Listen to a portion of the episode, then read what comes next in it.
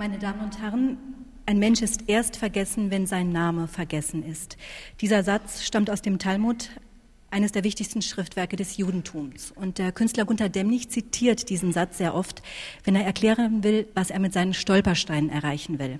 Er will die Erinnerungen an die Menschen wecken, an die Opfer des Nationalsozialismus. Und das tut er, indem er diese zehn mal zehn Zentimeter großen Stolpersteine verlegt vor dem Haus, in dem das Opfer zuletzt wohnte. 42.000 Stolpersteine gibt es mittlerweile in ganz Europa. Und Ende Juni sind hier in Kaiserslautern 19 weitere dazugekommen. Heute hat die Stolperstein-Initiative einen Gedenkweg entlang dieser Stolpersteine gemacht, um den Opfern des Nationalsozialismus in Kaiserslautern zu gedenken. Der Künstler Gunther Demmlich war leider nicht dabei. Wir möchten ihn aber trotzdem zu Wort kommen lassen und wir möchten Ihnen gerne Fotos zeigen von dieser Stolperstein-Verlegung am 20. Juni, die in aller Stille stattgefunden hat. Ja, ich denke, die schönste Definition Stolpersteine stammt von einem Hauptschiller. Man stolperte mit dem Kopf und mit dem Herzen. Für mich als Künstler ist jeder einzelne Stolperstein, 10 mal 10 Zentimeter, mit dem Namen, dem Schicksal drauf, ein kleines Kunstwerk. Wenn plötzlich solche Steine vor der eigenen Haustür in der Straße auftauchen, ich glaube, da fängt man anders an zu denken. Natürlich, wenn Angehörige dazukommen, ist ja erstmal Trauer da. Aber dann am Ende doch die Freude, dass so etwas passiert, wenn jetzt der Name wieder da ist. Denn die meisten dieser Menschen sind in Rauch aufgelöst. Da ist keine Erinnerung. Und jetzt sind sie wieder da mit Namen. Und was eben unheimlich toll ist und wichtig ist, das Interesse von Schülern. Also ich kann sagen, ich war auch erst von Lehrern gewarnt worden, die mir gesagt haben, dieses Thema, das steht denen bis da, das kommt denen zu den Ohren raus. Ich kann nur sagen, ich habe das Gegenteil erfahren. Ich denke, der Unterschied ist eben, im Buch steht sechs Millionen ermordete Juden in Europa. Das ist eine abstrakte Größe. Aber ich habe gemerkt, wenn die Jugendlichen sich das Schicksal einer Familie plötzlich exemplarisch vor Augen haben, wenn sie dann begreifen, was da passiert ist an Demütigung, Entrechtung, Enteignung oder, oder die, die fliehen konnten, die das dann nachverfolgen und dann sehen plötzlich, mit dem Stein kommt der Name wieder zurück. Also da, das sind so die Momente, wo man oder wo ich weiß, warum ich es mache. Das hilft einem wirklich auch, wenn das Kreuz manchmal wehtut. Ich denke nicht, dass es endet, also selbst wenn ich nicht mehr könnte, ich sage immer, Picasso hat mit 99 noch Bilder gemalt, also machen wir weiter, soweit es geht. Vicky Schwarzschild, Sie selbst unterstützen auch die Stolpersteine. Das Projekt haben aktuell die Patenschaft für drei Stolpersteine der Familie Herze übernommen. Eine Familie, die ausgelöscht wurde von den Nazis, ermordet wurde, von den Enkel bis zu den Großeltern. Warum sagen Sie, Sie glauben an dieses Projekt? warum ich an dieses Projekt Warum glaube. unterstützen Sie dieses Projekt? Ja, weil ich genau der gleichen Ansicht bin wie Gunther Demnig, dass ein Mensch sonst vergessen ist. Und mit diesem Stein, also wenn ich jetzt die Steine, wir waren heute an den Steinen von, oder gestern an den drei Steinen meiner Familie, und das ist wie, nachdem sie kein Grab haben, ist das ein Stück Erinnerung und wir haben Blumen draufgelegt, sind einen Moment dort gestanden und haben daran gedacht. Und ich finde es ganz wichtig und vor allem eine sehr gute Idee, dass das auch weitergemacht wird und dass schon so viele Steine gelegt worden sind. Und glaube ich, Kaiserslautern letztes Jahr die 800. war, Stadt, die man mit Steinen besetzt hat. Ich finde das eine sehr gute Idee. Mittlerweile sind es 38 Stolpersteine, die in Kaiserslautern verlegt worden sind. Frau Gieg-Schwarzschild, Sie selbst haben Ihr Schweigen über die NS-Zeit sehr spät gebrochen. Es war 1990, da wurden Sie gebeten, einen Beitrag zu schreiben über ein, äh, zu einem Buch über Gürs. Das war der Moment, wo Sie beschlossen haben, Ihr Schweigen zu brechen. Vorher wussten zum Teil weder Ihre Kinder noch Ihre engsten Freunde, Bekannten, was Sie durchgemacht haben. Warum dieses lange, lange Schweigen? Ich denke, weil man einfach ungefragt nicht davon erzählen wollte. Wir haben unseren Kindern schon erzählt, dass die zurückkamen von dem äh, Geschichtsunterricht und sie wussten schon, dass wir, meine Mutter, meine Schwester und ich überlebt haben, dass der Großvater äh, umgebracht wurde in Auschwitz. Aber wir haben nur immer so viel geantwortet, als die Kinder gefragt haben. Aber außerhalb der Familie wusste es praktisch niemand sehr nahe Freunde vielleicht. aber sonst nicht ungefragt äh, erzählt man nicht, was, was so im Leben abgelaufen ist. Und viele waren dann sehr erstaunt, als dieses Buch herauskam, wo ich sagte, Herr Wien das herausgebracht hat. Das war der Moment, wo dann das öffentlich wurde.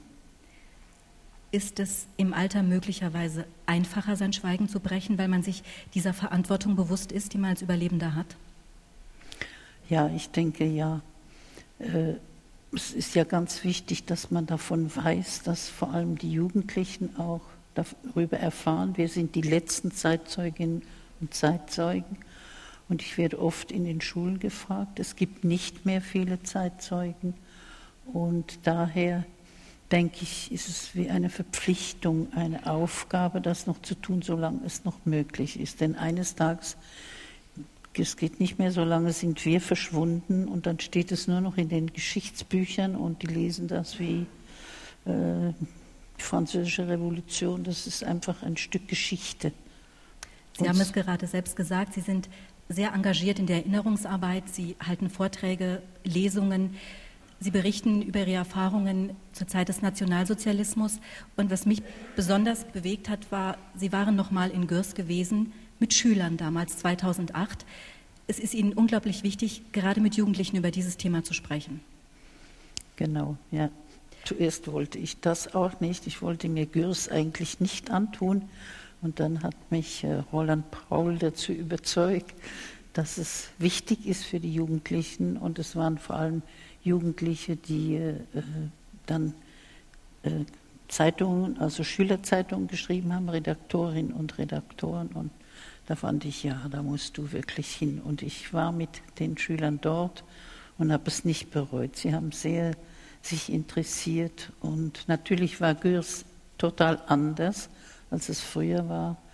Es war ein schöner Weg, es waren die Gräber waren wunderbar hergerichtet und vorher waren das Schlammgräber.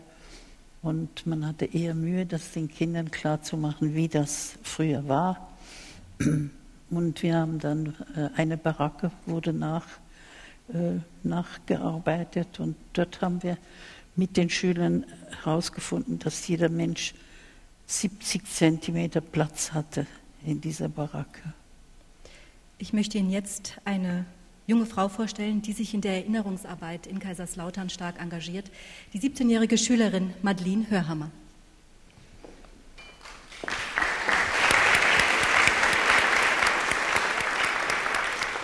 Madeline, du bist mein erster Gast in diesem blauen Kreis. Wir sind jetzt also quasi sinnbildlich Wellenbrecher heute Abend.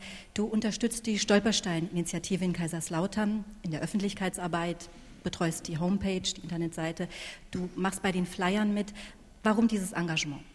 Also ich interessiere mich sehr für diesen Teil der Geschichte und ich finde es ganz wichtig, dass wir Jugendliche haben diese Zeit nicht miterlebt und wissen nicht, was da passiert ist. Wir können das gar nicht so nachempfinden und ich finde es ganz wichtig, dass das präsent bleibt, dass das nicht vergessen wird, dass so etwas nie wieder passiert.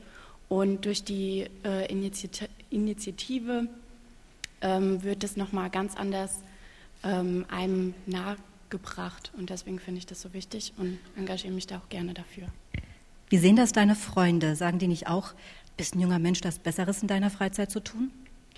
Gar nicht, überhaupt gar nicht. Also die sind so, also sagen, sie sind stolz, dass ich das mache und bewundern das auch. Und ähm, sie fragen auch danach, was ist das genau? Und haben sich dafür interessiert. Manche waren, waren auch heute da. Also überhaupt nicht uncool.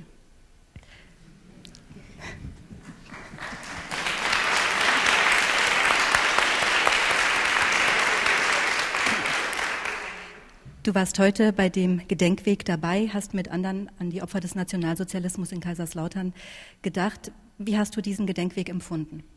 Also ich fand es sehr, sehr interessant und es hat mich richtig berührt und ich fand es ganz, ähm, also das geht wie so ein Schauern einen so durch, wenn man dann das Bild sieht von der Person, das Haus, ähm, den Gedenkstein und auch dann hört, ja, das Haus, das steht nicht mehr und dann stellt man sich das so vor, sieht das Bild und das ist wie, als wäre man kurz dabei gewesen und das ist, äh, also das Gefühl kann man kaum beschreiben und ich fand das ganz, ganz toll und hat auch einen sehr so mitgenommen.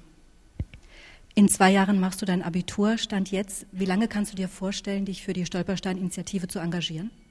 Also ich werde auf jeden Fall das weiter verfolgen, die ganze Zeit, werde auch mitmachen und je nachdem, was die Zukunft so bringt, nach dem Abi, Studium, wo es mich halt hinbringt, ähm, kann ich dann wahrscheinlich weniger mitmachen, richtig mich engagieren, aber auf jeden Fall werde ich es verfolgen und wenn es geht, dabei sein. Noch eine Frage, hast du das Tagebuch der Anne Frank gelesen? Ich habe Ausschnitte gelesen, auch durch die Schule, ähm, aber ganz leider noch nicht. Dann Dankeschön, Madeline Hörhammer. Alles Gute weiterhin. Danke sehr.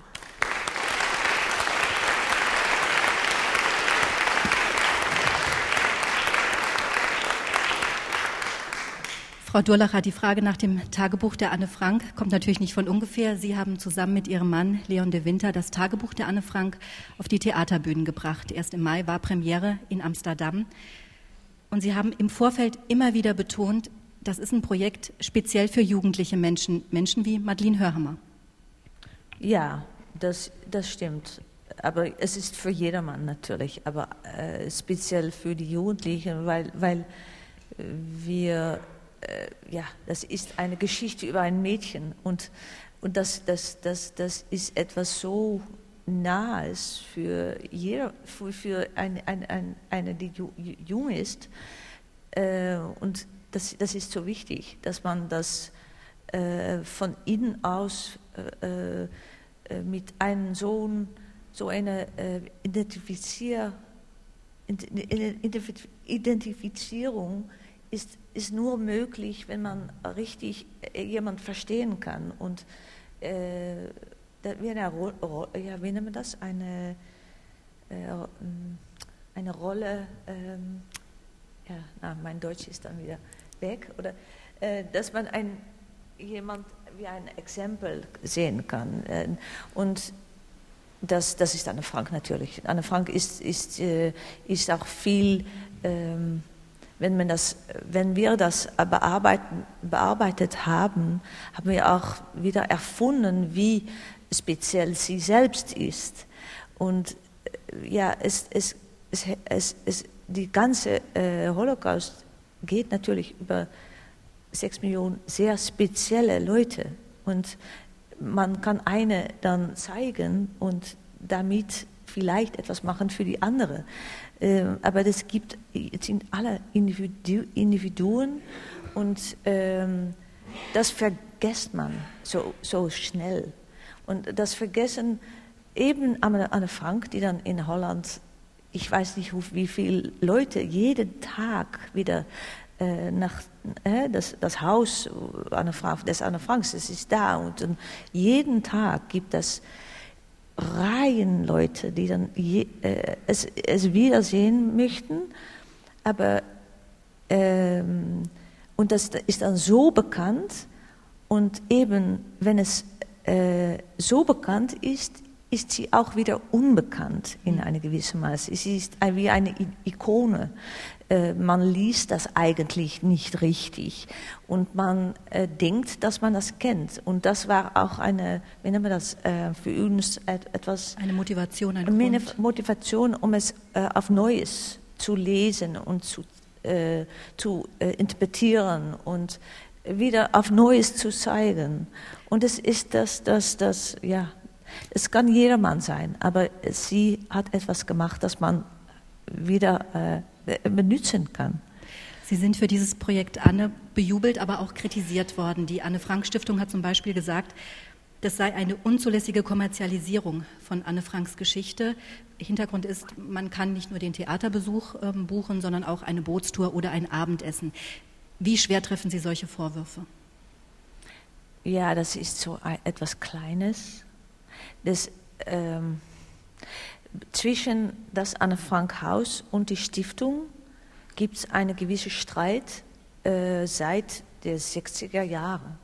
Weil Otto Frank, der Vater äh, der Anne, möchte überhaupt kein, ähm, wie nennt man das, ähm, das Sakrosankt machen von das Haus. Das, das wollte er überhaupt nicht, weil das Haus war für ihn ein Trauma ein, etwas wie ein, äh, ja, ein, ein, ein, eine schlechte äh, äh, Lokation, ein schlechter Platz, etwas, das er nicht so äh, haben möchte.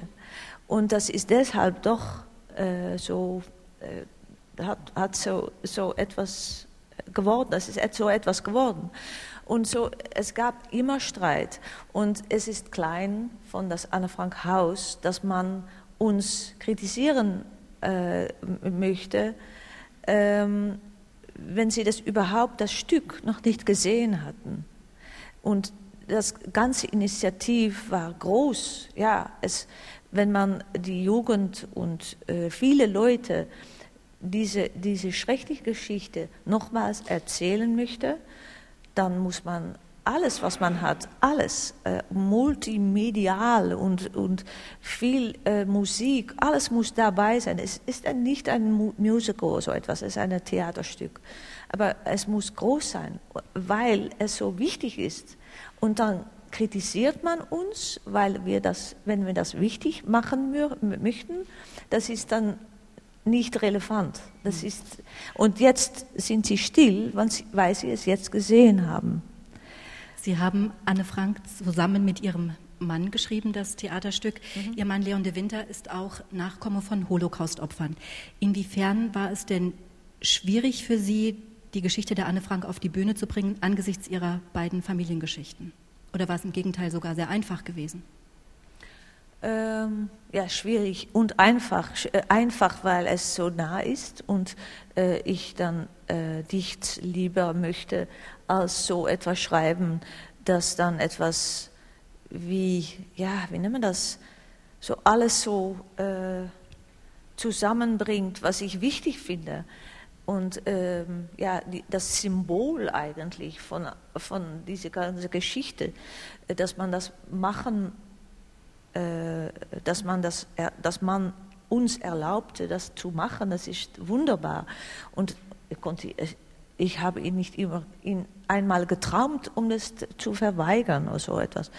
Aber es war auch schwierig, weil es so total emotional war. Und wenn man die Geschichte Anne Franks ähm, nochmal und nochmal und nochmal liest, muss man, das, das kann man noch ertragen. Die, die, die, das Buch ist sehr gut und sehr lebendig und ähm, vital und und, aber das, es, geht, es geht dann immer über den äh, Kontext. Die Kontext muss man auch lesen und lesen und alles darüber lesen. Das ist eigentlich nicht ertragbar. Es ist so etwas, ähm, ja, wir nennen das devilish, ähm, so Teuflisch. etwas. Hä? Diabolisch? Diabolisch, so etwas. Äh, Perverses ja. und Schreckliches. Und und das, ja, das, das, das ist schwierig, um es zu, zu fühlen und fühlen, nochmal fühlen, um es, um die, um die, um die, äh, um wie die Essenz, die Essenz davon zu, äh, auf die Bühne zu bringen. Ja. Das Tagebuch der Anne Frank ist das wohl bekannteste Schicksal eines jüdischen Mädchens. Wir möchten Ihnen aber heute Abend noch ein weiteres Schicksal zeigen, das der Carola Tuteur.